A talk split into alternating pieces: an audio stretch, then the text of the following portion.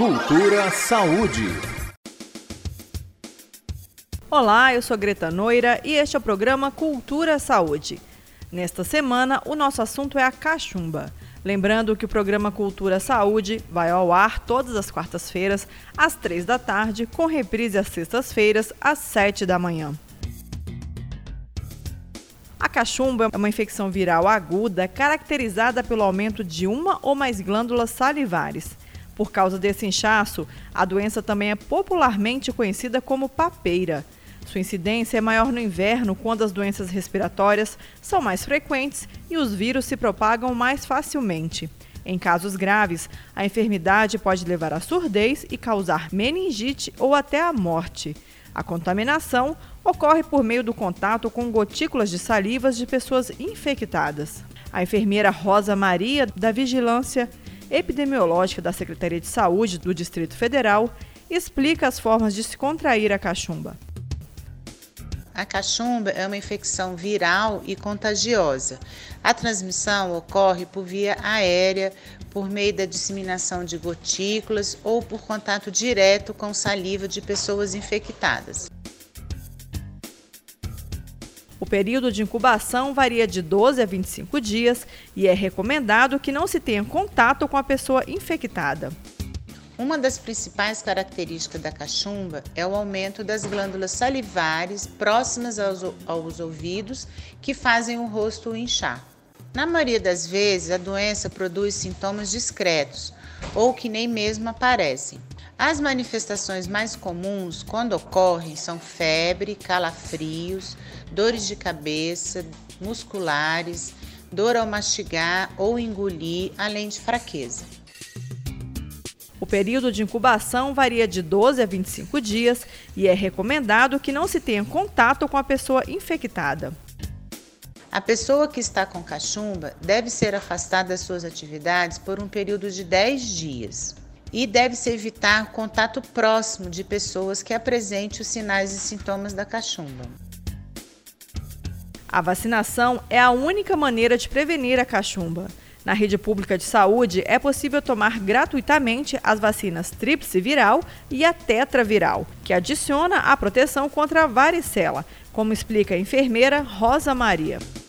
A vacinação é uma das principais medidas preventivas para a cachumba.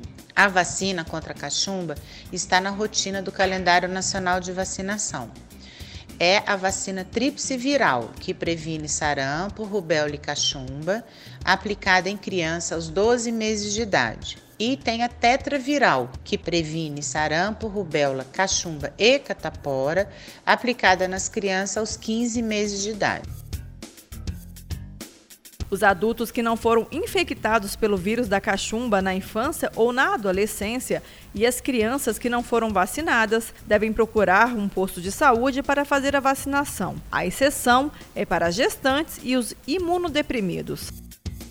As crianças acima de 5 anos e as pessoas até 29 anos que não foram vacinadas anteriormente essas pessoas deverão receber duas doses da vacina tríplice viral com intervalo de 30 dias entre as doses.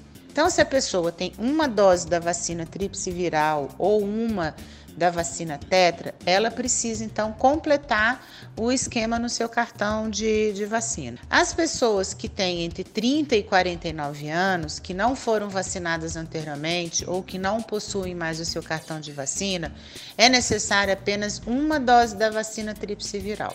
Então, se a pessoa já tiver duas doses da vacina tríplice viral no seu cartão de vacina, então não precisa tomar nenhuma dose. Apesar da vacina ser a única forma de prevenção da cachumba, medidas simples na higiene diária contribuem para o perigo de contágio.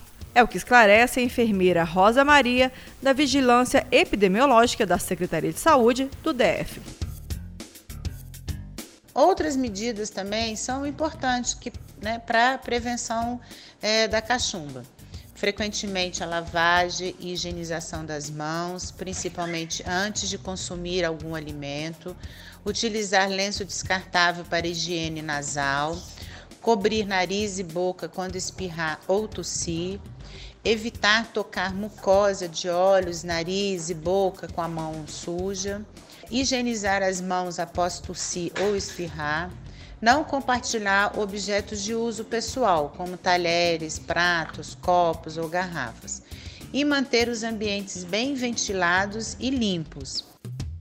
A cachumba é uma infecção que se aloja nas glândulas parótidas, localizadas logo abaixo das orelhas. Mas nos homens, a infecção pode descer e se alojar na região dos testículos. Diz a cultura popular que, neste caso, a cachumba gera infertilidade nos homens.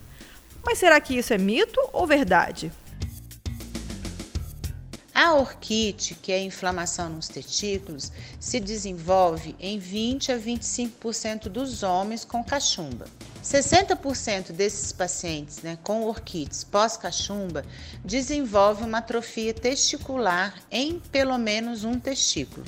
Essa atrofia não está relacionada com fertilidade, então é mito.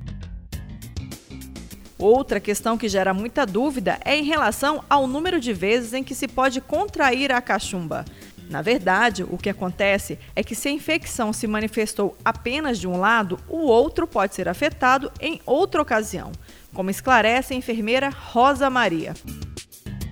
Quem já tem cachumba uma vez está imunizado, vamos dizer assim, né, pela, pela doença. Pode acontecer de, da, com menos intensidade, de acontecer de um lado e acontecer do outro, entendeu? Isso pode, pode acontecer. Mas uma vez que pegou cachumba, não adoece mais. Esta foi mais uma edição do Cultura Saúde, que vai ao ar toda quarta-feira, às três da tarde, com reprise às sextas-feiras, às sete da manhã. As edições anteriores do Cultura Saúde estão disponíveis para download no RádioTube. Basta pesquisar por Rádio Cultura FM ou Cultura Saúde no site radiotube.org.br. Você também pode nos ajudar a fazer os próximos programas. Envie a sua sugestão de pauta para o e-mail jornalismo.culturafm@gmail.com. Até o nosso próximo encontro. Cultura Saúde.